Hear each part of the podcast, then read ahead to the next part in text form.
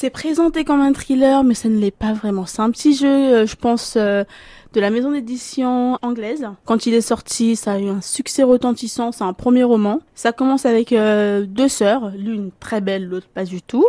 Et la beauté fatale la mauvaise idée de toujours tuer ses amants, pour une raison ou pour une autre. Elle a peut-être ses raisons, mais ça, ça vous le découvrir. Mais du coup, à travers ce roman, qui est un sorte de faux polar, on va plutôt explorer la relation complexe entre ces deux sœurs-là et un peu leur dynamique, et la dynamique familiale dans un Nigeria contemporain. C'est la, la sœur euh, qui n'a pas été gâtée par la nature qui raconte l'histoire. Parce que l'autre, c'est un peu ce côté-là euh, mystérieux, inapprochable, qu'on essaie de comprendre, qu'on envie en même temps, mais on sait bien qu'on voudrait pas tellement être à sa place, mais on peut s'empêcher d'être fasciné. Et pour un premier roman, euh, euh, je trouve que ça en vaut la peine. Évidemment, c'est un premier roman, donc euh, il y a ses petits défauts, mais c'est pour ça qu'on l'aime. Mais il en vaut la peine.